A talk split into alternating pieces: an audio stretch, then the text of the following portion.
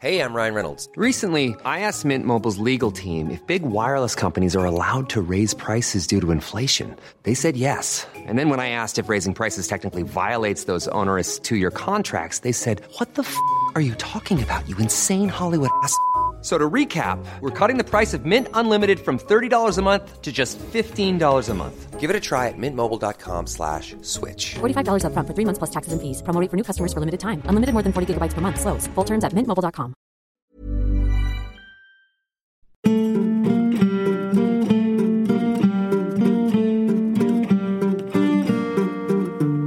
Wilfriede Blauensteiner wurde letztlich wegen mehrfachen Mordes verurteilt. Und ihre Arbeit hat sozusagen letztlich dazu geführt, dass man Fakten hatte, um Blauensteiner im Gerichtshof zu überführen. Ich habe damals auf der Anatomie angerufen und habe gesagt, äh, ich, ich suche eine Leich. Gibt es von dem noch etwas? Und die haben dann nachgeschaut und haben festgestellt, ja, ja, der schwimmt noch im Bottich 5. Das heißt, Volltreffer. Herzlich willkommen, liebe Zuhörerinnen und Zuhörer zu Klenk und Reiter, dem Falter Podcast aus der Gerichtsmedizin. Ich bin Florian Klenk, Chefredakteur der Wiener Wochenzeitung Falter und mir gegenüber sitzt Christian Reiter, Gerichtsmediziner. Herr Professor Reiter. Wie viele Leichen haben Sie eigentlich in Ihrem Leben obduziert?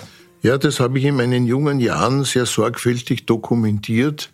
Und irgendwann einmal ist mir die Übersicht entglitten und ich habe dann später einmal versucht, es zu rekonstruieren. Es wären so in der Größenordnung von 5.000 bis 7.000 Obduktionen gewesen sein. Also so eine kleine Stadt. So ist es, ja.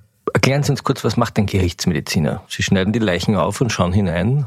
Das wäre eine sehr enge Sicht der Dinge. Gerichtsmediziner sind Mediziner, die eine Ausbildung äh, gemacht haben in einer Kunst, die darin besteht, den Juristen Fachwissen aus der Medizin zu präsentieren, um deren juristische Entscheidungen treffen zu können. Das heißt, wir sind so eine Art Dolmetsch zwischen der Medizin und der Juristerei.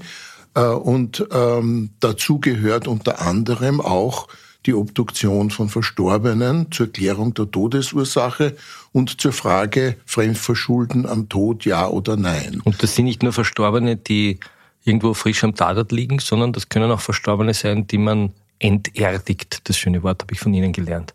Ja, äh, wenn also zum Beispiel einige Zeit nach dem Tod einer Person Zweifel an der natürlichen Todesursache auftreten, dann äh, kann man auch einen Verstorbenen enterdigen, also exhumieren und dann die entsprechenden Untersuchungen durchführen weil ja auch in der Erde, also unter Luft, weitgehenden Luftabschluss, der Verrottungsprozess von Leichen viel langsamer stattfindet und man also durchaus noch über viele Jahre an Leichen, die beerdigt waren, sehr interessante und aussagekräftige Befunde erheben kann. Ich habe auf YouTube einen alten ORF-Bericht gefunden, einen Nachrichtenbericht, wo man tatsächlich sieht, wie sie einen Sarg enterdigen. Das sind Bilder, die man heute im Fernsehen gar nicht mehr zeigen würde. Da wird wirklich dieser Sarg aus dem Grab gehoben.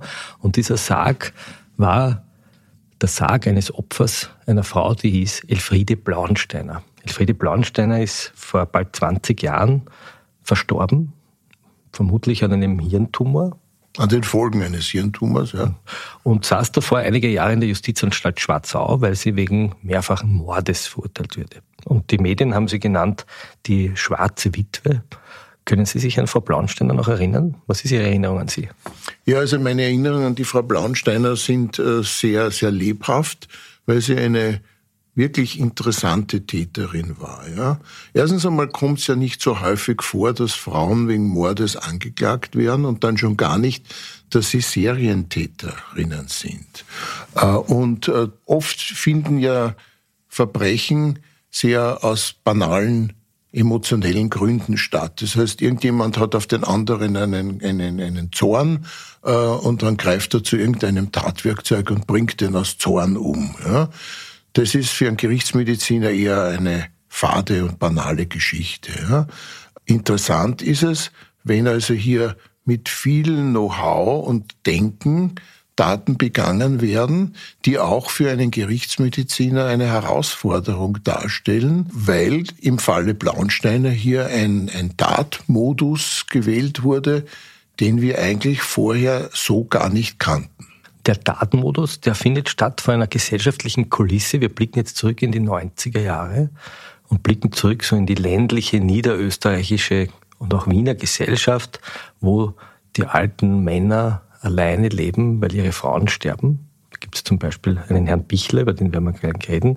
Männer, die ein bisschen unselbstständig sind, die sich nicht selber kochen können, die sich nicht selber bügeln können, die Inserate aufgeben, dann in der Nöhen, weil sie eine Frau suchen, die ihnen in den letzten Lebensjahren hilft. Und der Fall ist deshalb auch so interessant, weil er eben Einblicke gibt in diese Welt dieser alten, einsamen Männer, die sich einer Frau ausgeliefert haben, die ihnen so ein bisschen augenklimpernd ein schönes Leben versprochen hat. Vielleicht fassen wir mal kurz zusammen, wer Elfriede Blaunsteiner war, so ein kleiner biografischer Abriss.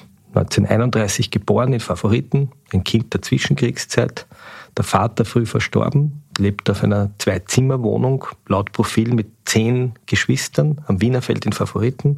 Sie nährt die Familie, indem sie Kartoffeln stiehlt. Sie hat irgendwann einmal, das hat ihre Tochter erzählt, ein Stück Schokolade geschenkt bekommen.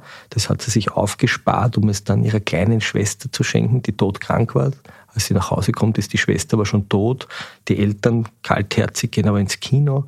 Sie heiratet dann einen Mann, zeigt mit ihm ein Kind, lässt sich scheiden, heiratet wieder einen Mann, den Rudolf Blaunsteiner. Und dieser Rudolf Blaunsteiner, der ist vermutlich ihr erstes Opfer gewesen. Ganz genau weiß man es aber nicht. Ja, also der Rudolf Blaunsteiner ist mit größter Wahrscheinlichkeit ihr erstes Versuchskaninchen gewesen, denn sie hat eine Beobachtung gemacht in den Jahren ihrer Ehe. Da hat sie ein Ehepaar betreut. Die Familie Reindl. Äh, dort gab es eine zuckerkranke Frau, die Frau Reindl, äh, und die hat vom Hausarzt verschrieben bekommen ein blutzuckersenkendes Medikament, das man oral einnimmt.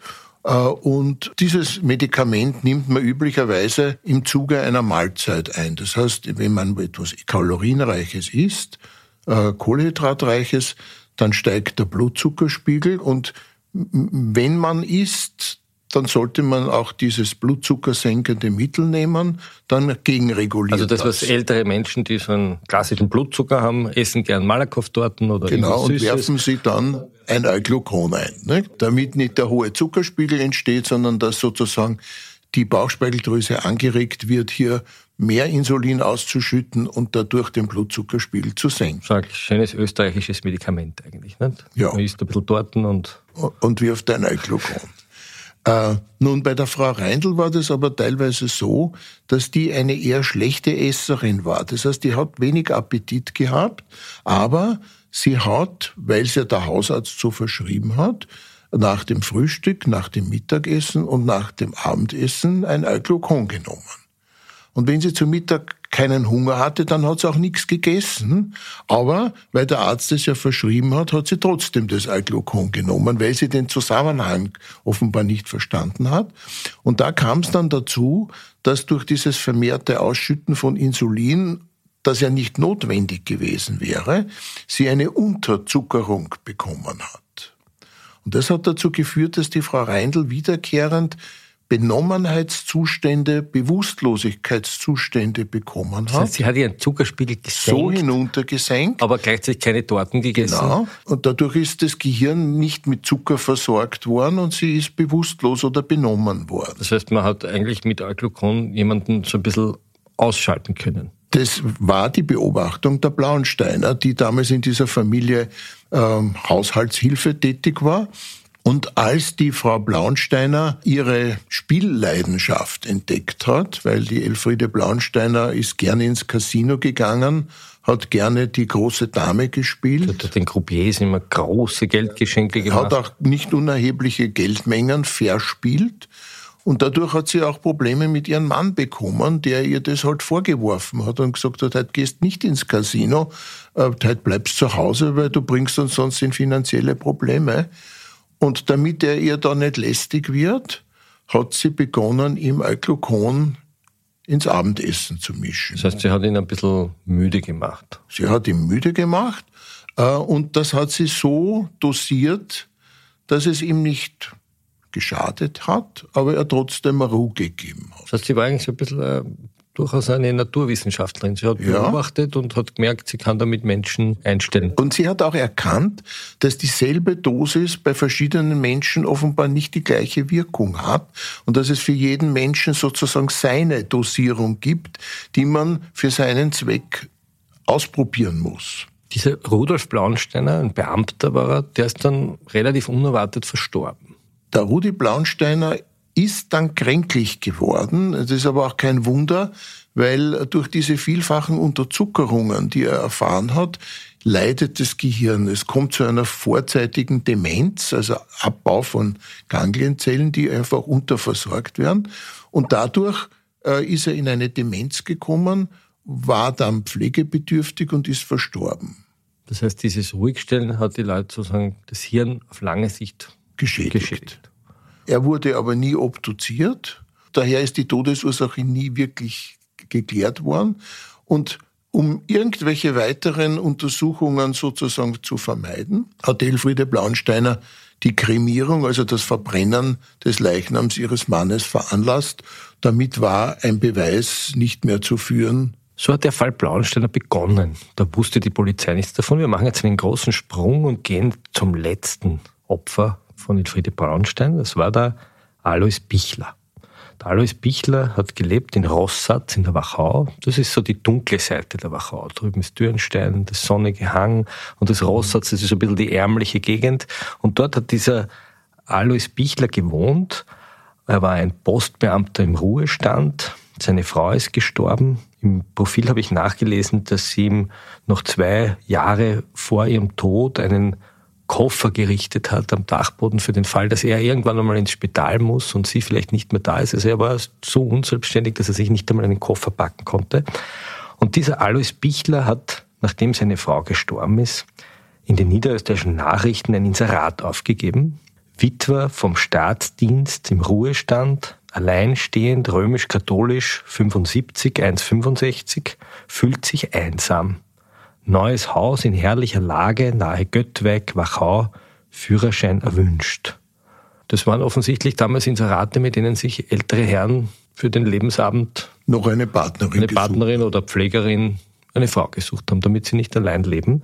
Und auf dieses Inserat hat sich Elfriede Blauensteiner gemeldet, die den Alois Bichler dann später den Burli genannt hat. Und auf einmal ist der Burli krank geworden. Der Burli ist für die Bevölkerung von Rossatz eigentlich sehr unerwartet verstorben, denn er hat noch in seinem Garten Tätigkeiten durchgeführt, er hat Bäume geschnitten und war eigentlich rüstig. Er hat zwar eine Behinderung gehabt nach einer durchgemachten Kinderlähmung, aber sonst war er eigentlich in einem guten Gesundheitszustand und plötzlich, nachdem diese neue Frau aus Wien aufgetaucht ist, ist er verfallen. Die sehr elegant war für die Nachbarn. Die haben erzählt, dass sie sehr fashion Ja, ist. ist er, hat mondänes Auftreten gehabt, äh, ist es mit ihm bergab gegangen. Und als er dann verstorben ist, hat man im Ort gemunkelt. Man hat auch gemunkelt, weil schon das Begräbnis seltsam war. Die Elfriede Blaunsteiner ist zu dem Begräbnis mit einem Leibwächter gekommen, dem Herrn Wrber.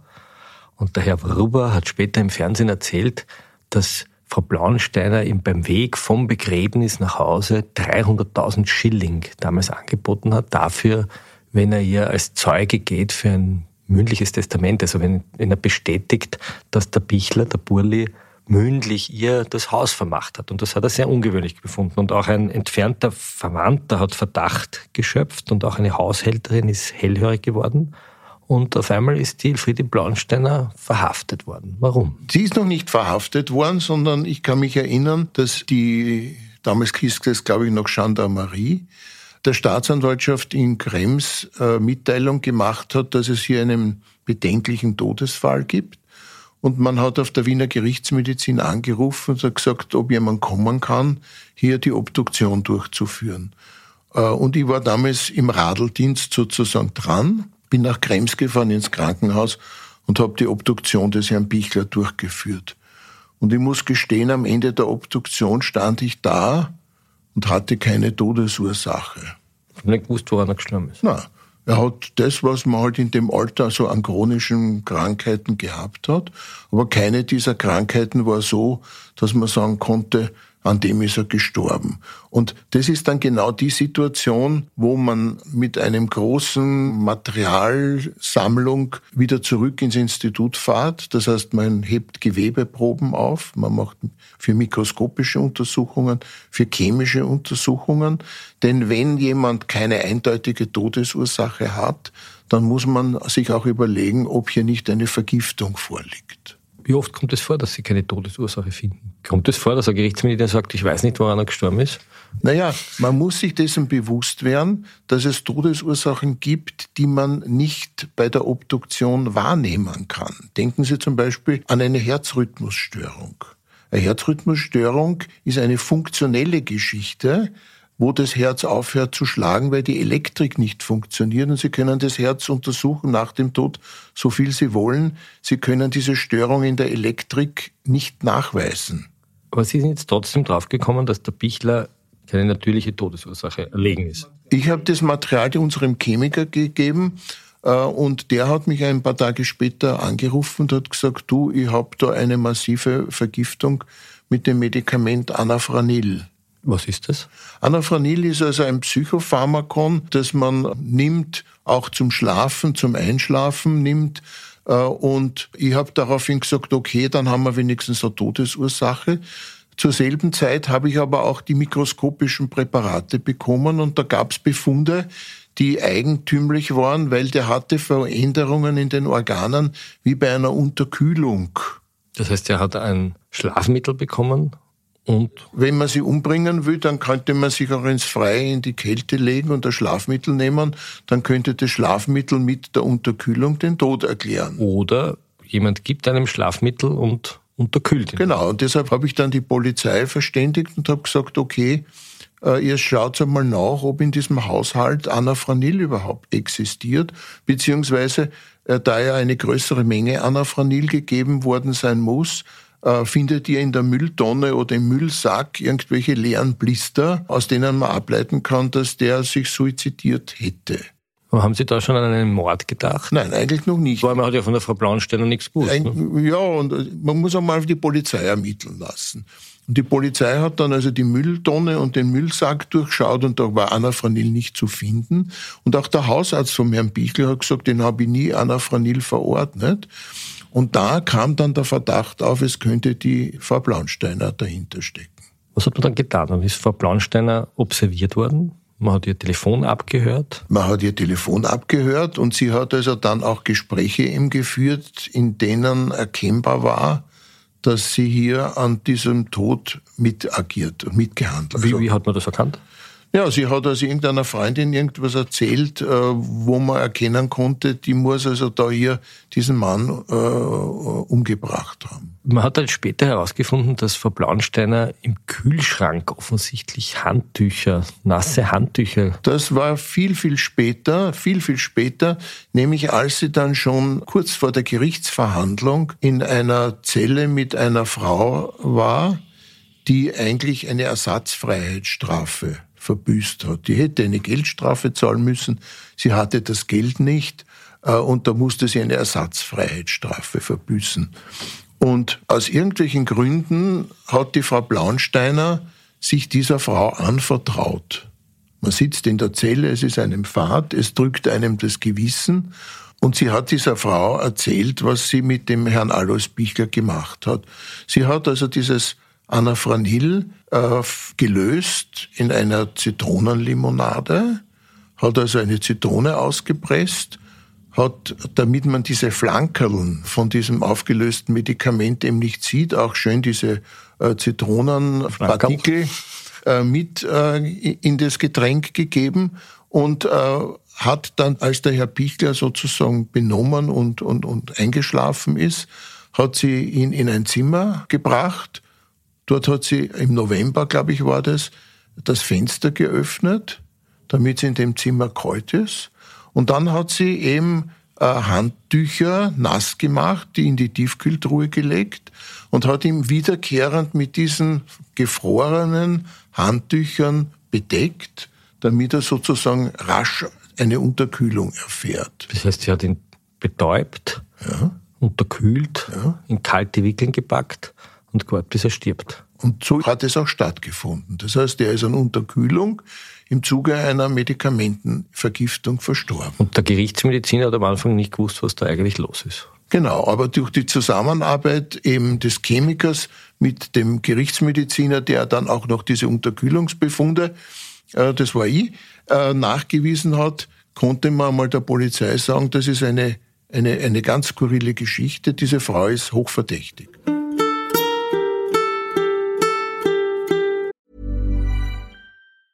If you thought the only way to get a more defined jawline with natural looking results was through surgery, think again. Juvederm Volux XC is a non surgical injectable gel filler that improves moderate to severe loss of jawline definition and can help you achieve natural looking results with little downtime. Even better, this improved definition lasts up to one year with optimal treatment. No maintenance required. Improve jawline definition for a smooth, sculpted look with Juvederm Volux XC. For important safety information and to find a licensed specialist, visit juvederm.com. That's J U V E D E R M.com. Not for people with severe allergic reactions, allergies to lidocaine, or the proteins used in Juvederm. Common side effects include injection site redness, swelling, pain, tenderness, firmness, lumps, bumps, bruising, discoloration, or itching. There's a risk of unintentional injection into a blood vessel, which can cause vision abnormalities, blindness, stroke, temporary scabs, or scarring. Talk to a licensed specialist to find out if it's right for you.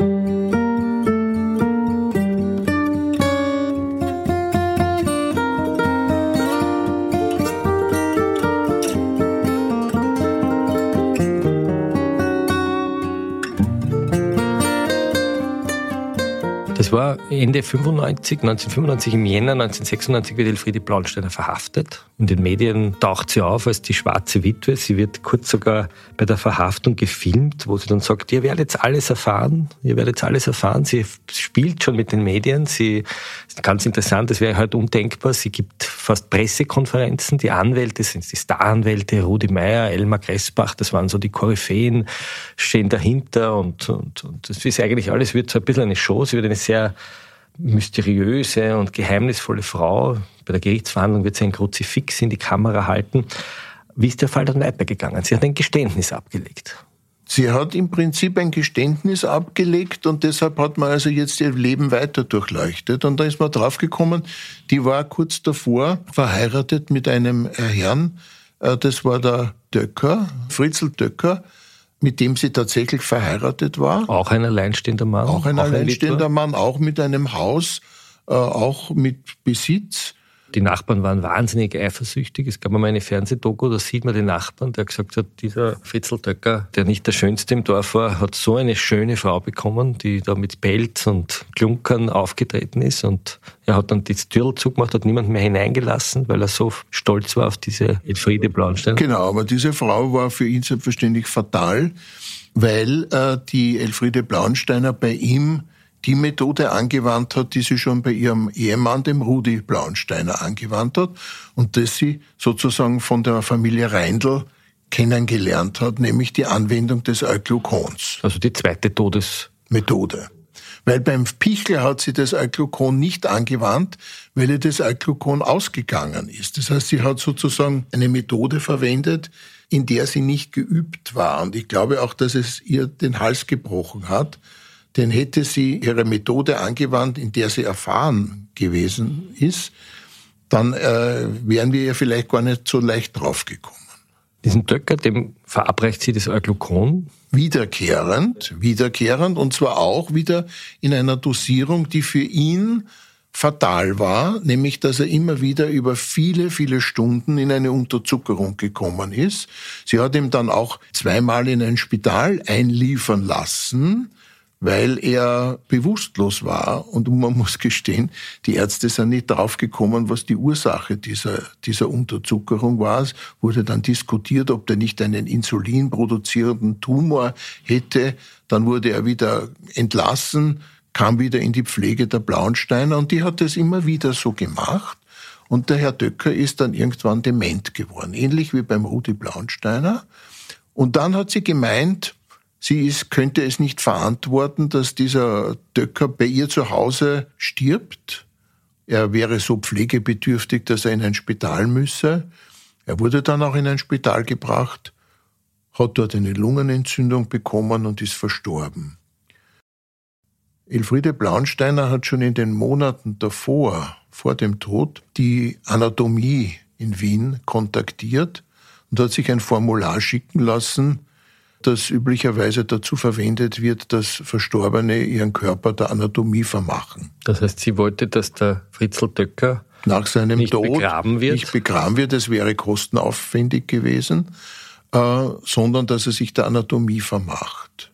Sie hat aber ihm das nie vorgelegt, sondern hat seine Unterschrift gefälscht und hat dieses Formular wieder an die Anatomie geschickt. Das Kluge daran ist, dass dadurch der Leichnam nicht mehr der Gerichtsmedizin sozusagen zur Verfügung steht. Oder wie kann man sich das vorstellen? Ist dann ein, ein, ein jemand, der sich der Anatomie verschreibt, wird er dann, die, also wird er dann anonymisiert und man naja, die er läuft, er läuft in der Kartei auf der Anatomie schon und mit diesen Namen, kriegt aber dort eine Nummer und in weiterer Folge wird er dann nur mehr als Nummer behandelt und wird an sich für den studentische Ausbildung herangezogen. Das Also heißt, der wird in Formalin der wird eingelegt. konserviert, kommt dann in so große Bottiche mit Konservierungsflüssigkeit und wenn dann der Bedarf da ist, wird dieser Leichnam dann für Studienzwecke herangezogen und im Ende bleibt nicht viel über, denn es werden dann Präparate daraus gemacht, es werden die Knochen ausgekocht für, für, für Studienzwecke. Das heißt, jeder Medizinstudent muss an Knochen die diversen Strukturen kennenlernen und er, er geht dann in die Anonymität verloren. Das heißt, für einen Gerichtsmediziner kein Objekt mehr, um einen Tatort Genau, also für eine weitere Untersuchung verliert sich dann der rote Faden zu diesem Verstorbenen. Aber sie hatten Glück, weil der Döcker wurde eben noch Genau, nicht. und ich habe damals auf der Anatomie angerufen und habe gesagt, äh, ich, ich suche ein Leich, gibt's von dem noch etwas? Äh, und die haben dann nachgeschaut und haben festgestellt, ja, ja, der schwimmt noch im Bottich 5. Den haben wir überhaupt bis jetzt noch nicht heranziehen müssen, weil wir momentan eh genug Leichen haben. Das heißt, sie haben den Fritzl Döcker Ich habe den Fritzl Döcker in vollständig konservierten Zustand von der Anatomie überstellt bekommen, habe dort also an einer konservierten, aber hervorragend erhaltenen Leiche obduzieren können äh, und habe also nachgewiesen, dass also der Döcker äh, an einer Lungenentzündung gestorben ist. Was nicht gegangen ist am Döcker, der chemische Nachweis. Denn diese Medikamente, die er ja bekommen hat, um dement zu werden, waren zum Zeitpunkt des Todes lange nicht mehr im Körper. Das heißt, es war eigentlich eine total schlaue Idee von der Blaunsteiner, dass sie einen Menschen sozusagen ausgenockt hat mit Euglukon und ihn dann Eines Anführungszeichen natürlichen Todes sterben zu lassen und lassen. sie können das Euglukon auf einmal nicht mehr finden. Genau, denn das Wichtigste ist, bei einem Giftmord den Körper so zu schädigen, dass er krank wird und stirbt, aber zu einem Zeitpunkt, dass das Gift nicht mehr im Körper nachweisbar ist. Das ist das Geniale an der Methode. Hat es die vorher schon einmal gegeben, diese Methode, oder hat das Elfriede Blaunsteiner entdeckt und erfunden? Äh, Die meisten Gifte wirken relativ rasch und sind meistens daher im Körper noch vorhanden, wenn die Person stirbt und dann kann man das nachweisen. Das heißt, dieser zweizeitige Tötungsmechanismus, nämlich vergiften, krank machen und dann sterben eines natürlich erscheinenden Todes, das hat die Elfriede Blaunsteiner erfunden. Jetzt gab es noch einen Mord, den fünften, an einer Frau, einer Frau Köberl. Und die haben sie exhumiert. Wer war diese Frau Köberl? Ja, die Frau Köberl war eine ältere Dame, die also hier jemanden gebraucht hat, um ein bisschen den Haushalt mit zu versorgen. Aber sie hat auch die Frau Blaunsteiner herangezogen zur Bewältigung ihrer finanziellen Verpflichtungen. Sie hatte Geld, Eine Wohnung, eine hatte eine Eigentumswohnung? Wohnung äh, und hat jemanden gebraucht, der auf der Bank ihr die diversen Überweisungen gemacht hat, der sozusagen die Bankgeschäfte Also so eine Haushilfe. Genau. Und äh, die Frau Köberl äh, war eine Naschkatze, könnte man sagen. Die hat immer gerne Schokolade gegessen und hat immer auch in irgendeiner Lade eine Tafel Schokolade gehabt. Die war nicht zuckerkrank. Das haben wir von ihrem Hausarzt erfahren. Äh, und äh, die Frau Köberl sollte denselben Weg gehen, den der Herr Döcker gegangen ist. Denn die Frau Blaunsteiner hat ja immer wieder Alglukon in Getränke und in Speisen gemischt. Denn auch da hat die Frau Blaunsteiner gehofft, dass sie hier zu Geld kommt, zumal sie ja auch Einblick in die Finanzen der Frau Köberl hat. Das heißt, es war nicht nur der Männerhass, den man später der Frau Blaunsteiner nachgesagt hat, sondern auch reine Gier. Das war reine Geldgier, weil sie ja auch äh, regelmäßig ins Casino ging und Geld gebraucht hat. Aber wie hat man das dann herausgefunden? So wie ist man auf die Frau Köberl gekommen? Ja, die Frau Köberl ist eines Tages unter dem Bild eines Schlaganfalles, so lief das in der Rettung, im Rettungszettel, Verdacht auf Schlaganfall, tiefe Bewusstlosigkeit, von der Frau Blaunsteiner gefunden worden äh, und wurde in ein Krankenhaus eingeliefert. Schon auf dem Rettungseinlieferungsbericht ist erkennbar, dass die Frau Köberl eine ganz massive Unterzuckerung gehabt hat. Und man hat ja auch kompensierend sogar eine Zuckerinfusion gegeben. Lief aber dann die Frau Köberl doch im Spital als Verdacht auf Schlaganfall und ist die Frau Köberl innerhalb weniger Stunden nach ihrer Einlieferung ins Krankenhaus verstorben. Sie wurde nicht obduziert, sondern im Totenschein stand Schlaganfall. Und da wurde sie beerdigt. Sie wurde nicht eine Erdbestattung, sondern eine Gruftbestattung. Das heißt, die Frau Köberl hatte eine Gruft und eine Gruftbestattung unterscheidet sich ja von der Erdbestattung dadurch, dass der Leichnam in einem Metallsarg eingelötet wird. Wie eine Sardine. Genau. Also luftdichtes Verschließen eines Leichnams in einer Metallsarg. Und dieser Metallsarg wird dann in einem hölzernen Übersarg in einen Betonschacht, nämlich in eine Gruft versenkt äh, und kommt nicht in Kontakt mit der Erde. Für einen Gerichtsmediziner eigentlich eine ideale Leiche.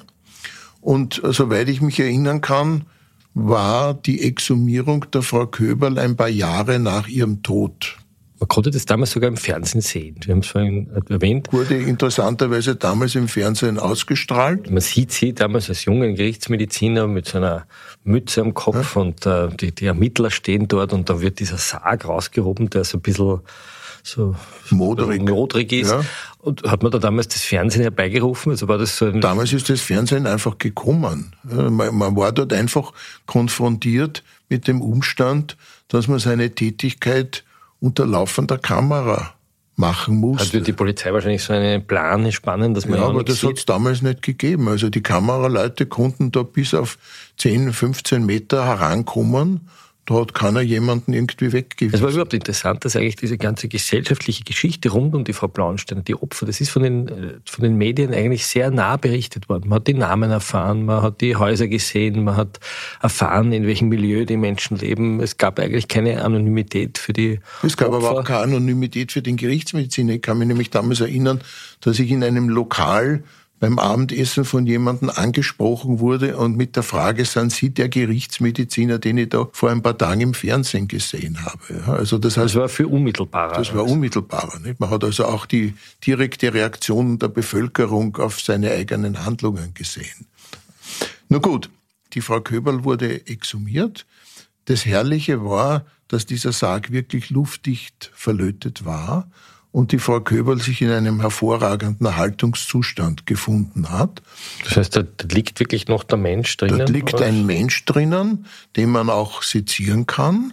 Man muss halt nur bedenken, dass durch dieses lange Liegen die Organe sehr weich werden.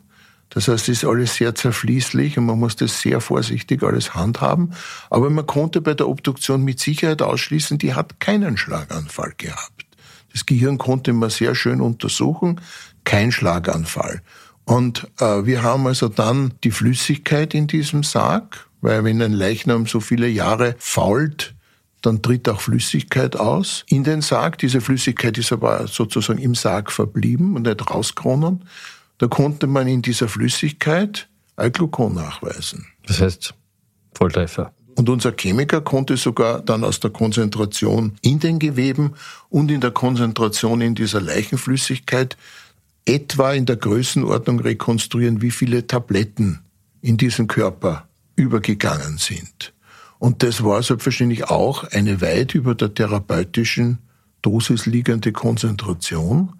Und der Hausarzt hat bestätigt, die Frau Köberl hat nie ein Euglukon verordnet bekommen. Das heißt, diese ganze forensische Arbeit war umso wichtiger, als ja Frau Blaunsteiner ihre Geständnisse dann sehr schnell wieder widerrufen hat. Sie hat gesagt, ich weiß nicht. Sie hat vor Gericht dann ausgesagt, ich wollte die Leute pflegen, ich wollte ihnen helfen, ich wollte ihnen ein schönes Leben machen, ich wollte ihnen Wärme geben. Also eigentlich das Gegenteil von dem, was sie gemacht hat. Sie hat ihnen ja buchstäblich Kälte gegeben. Und ihre Arbeit hat sozusagen letztlich dazu geführt, dass man Fakten hatte, um Blaunstein im Gerichtssaal zu überführen.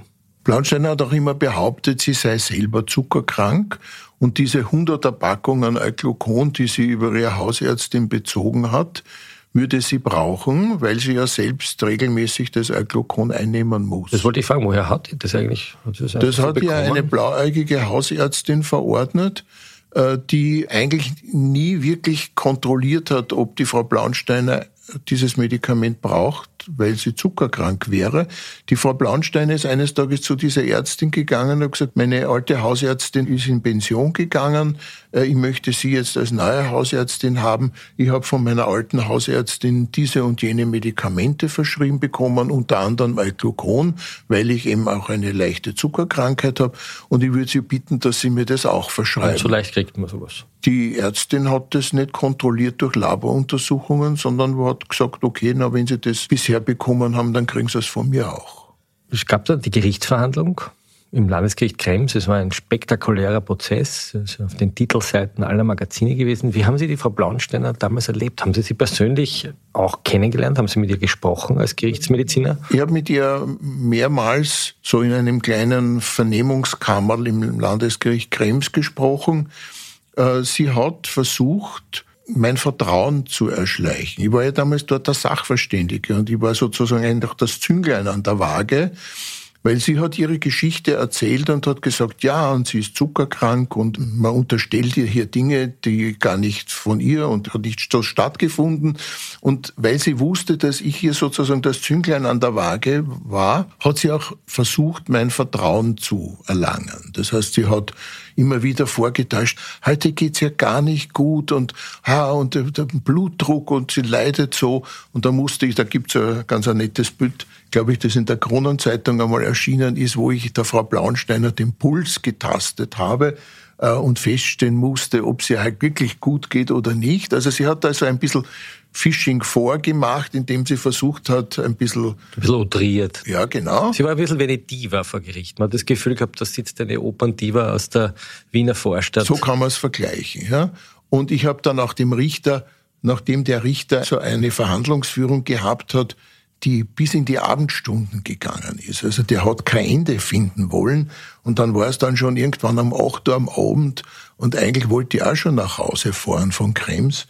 Und dann habe ich gesagt, naja, also der Frau Blaunsteiner geht's heute wirklich nicht gut. Ich empfehle dem Gericht, äh, jetzt dann langsam Schluss zu machen. Ja? Äh, und da hat aber dann die Blaunsteiner den Eindruck gehabt, ich sorge mich um sie. Ich habe sozusagen den Spieß umgedreht. Ja? Nämlich sie hat immer versucht, Sorge um die anderen vorzutäuschen. Ich habe jetzt versucht, Sorge um sie vorzutäuschen. Und dann hat sie geglaubt, ich finde sie nett oder ich finde sie sympathisch oder so. Und dann wurde sie vertrauensselig. Es hat aber dann sehr schnell ein Ende gefunden, als ich zusammen mit dem Anstaltsarzt in Krems der Frau Blaunsteiner kein Euglukon mehr zukommen ließ. Und da ja die Frau Blaunstein immer vorgegeben hat, sie sei zuckerkrank und sie braucht es, haben wir sozusagen ihr die Möglichkeit, ihren Zuckerspiegel durch Euglukon zu beeinflussen, hier entzogen. Hat sie das dann auch wirklich genommen, das Alglukon? Nein, sie hat es ja nicht bekommen ja. von uns. Das Resultat wäre gewesen, dass sie nach jeder Mahlzeit einen abnormen Zuckerspiegel bekommen hätte. Und den hat sie aber nicht bekommen. Was sie hat gerne dort gegessen in Haft? Genau, und sie hat auch Schokolade bekommen in der Haft. Und da hätte sie also massive Zuckerspiegelanstiege haben müssen, die sie nicht gehabt hatte. Und wir haben also dann durch Laboruntersuchungen ihres Blutes nachweisen können, Die Frau ist nie zuckerkrank gewesen und die, die ist auch nicht zuckerkrank und daher war der Bezug des Alglukons äh, hier für andere Zwecke gedacht, nämlich um Personen zu töten oder krank zu machen. Wilfriede Blauensteiner wurde letztlich wegen mehrfachen Mordes verurteilt. Man geht sicher davon aus, dass sie drei Menschen umgebracht hat, zwei Männer und eine Frau, aber zwei Fälle sind ungewiss. Es sind sicherlich äh, der Herr Pichler, es ist sicher der Herr Döcker und es ist auch sicher die Frau Göberl. Mit großer Wahrscheinlichkeit ist der Tod des Rudi Blaunsteiners Ehemanns durch das Zutun entstanden. Und zur Diskussion steht, leider Gottes medizinisch schlecht dokumentiert, der Tod der Familie Reindl. Also möglicherweise fünf Personen, aber drei sind überführt worden. Und dafür hat sie eine lebenslange Haftstrafe bekommen. Aber sie ist nicht als sogenannte geistig abnorme Rechtsbrecherin, so heißt es im Gesetz, verurteilt worden. Aber sie haben später leise Zweifel bekommen, ob sie wirklich einen ganz freien Willen hatte in dem, was sie getan hat. Warum? Jeder, der also die Fernsehdokumentationen der damaligen Zeit gesehen hat oder sieht, denkt sich schon, dass das eine eigentümliche Persönlichkeit ist. Ja, sehr manieriert, zum Teil größenwahnsinnig, indem sie ja immer wieder behauptet hat, der liebe Gott und ich entscheiden, wer sterben wird. Ja. Und ähm, in der Haft hat sie dann plötzlich eine neurologische Symptomatik bekommen und man hat feststellen müssen, dass sie einen Hirntumor hat ein bösartiger Hirntumor, der dann letztlich zu einer Pflegebedürftigkeit geführt hat. Und sie ist dann an einer Bauchfellentzündung nach einem Defekt in einem Darmdivertikel verstorben. Aber der Hirntumor hat sie letztlich zu Tode gebracht. Und die Frage, die man sich stellt, ist, ob dieser Hirntumor zur Zeit der Taten, die sie begangen hat, schon existiert hat in der Form, die er zum Schluss dargestellt hat, ist er sicher nicht ursächlich gewesen. Denn solche Hirntumore entstehen oft als Hirsekorn, Pfefferkorn, große Geschwülste, meistens noch gutartige Geschwülste im Gehirn, die über Monate und Jahre fortbestehen können, unverändert. Und irgendwann explodiert dann dieses Knötchen und macht dann einen Tumor, der dann ganz massiv in das Gehirn einwächst und das Gehirn schädigt. Aber es könnte sein, dass dieses Pfefferkörnchen ihre Persönlichkeit verändert und sie vielleicht gar nicht aufgrund eines freien Willens so handelt, wie sie handelt, sondern ihr Gehirn so geschädigt ist, dass ihre Persönlichkeit sich verändert. Die Frage des freien Willens ist hier also eine sehr heikle Geschichte, denn solche Tumore können Persönlichkeitsveränderungen hervorrufen. Die Leute können daher so ein bisschen größenwahnsinnig werden, die können enthemmter werden. Aber es ist nicht so, dass diese Personen dann unfähig sind, sich zu steuern, aber sie haben eine gewisse Tendenz. Das ist vergleichbar wie wenn jemand zwei Viertel Wein trinkt, dann kann er sich ja auch noch steuern, aber er ist in einer gewissen Weise enthemmter und kann daher vieles nicht ganz so veranlassen, wie es im nüchternen Zustand. Aber das führt in eine ganz große Frage, die die Hirnforschung ja gestellt hat, vor allem in Deutschland, nämlich ist der Mensch überhaupt, wenn er kriminell handelt, kann man ihm das vorwerfen? Hat er einen freien Willen? Ist er vielleicht durch Umstände gesteuert, die er gar nicht beeinflussen kann. Und diese Frage taucht bei Blauensteiner ganz sanft am Horizont auf, wenn ich sie richtig verstehe. Also die, die Krankengeschichte Blauensteiners wirft Fragen auf, ab wann beginnt jemand nicht mehr verantwortlich zu sein für seine Handlungen?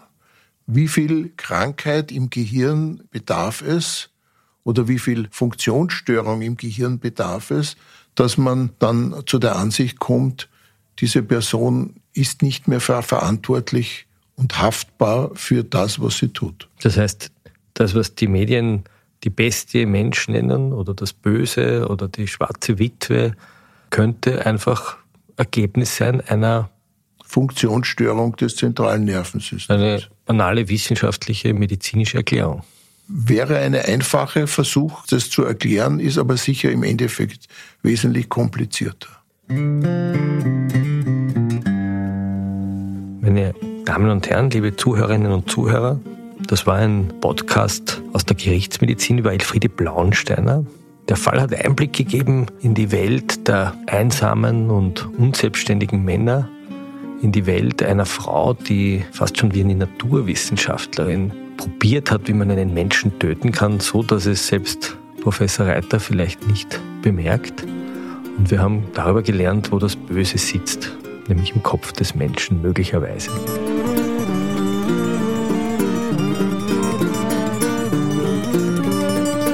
49 an der Zahl.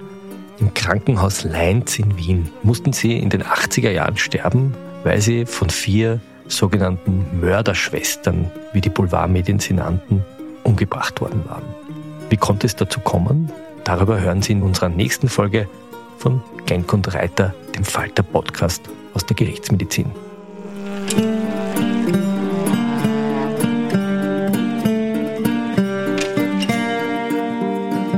Musik, die Sie hören, kommt von Ernst Molden. Produktion und Regie für diesen Podcast hat Miriam Hübel übernommen. Georg Schober ist unser Audiotechniker. Im Namen des Teams sage ich danke, dass Sie auch dieses Mal wieder eingeschaltet haben. Bleiben Sie uns gewogen und bleiben Sie am Leben.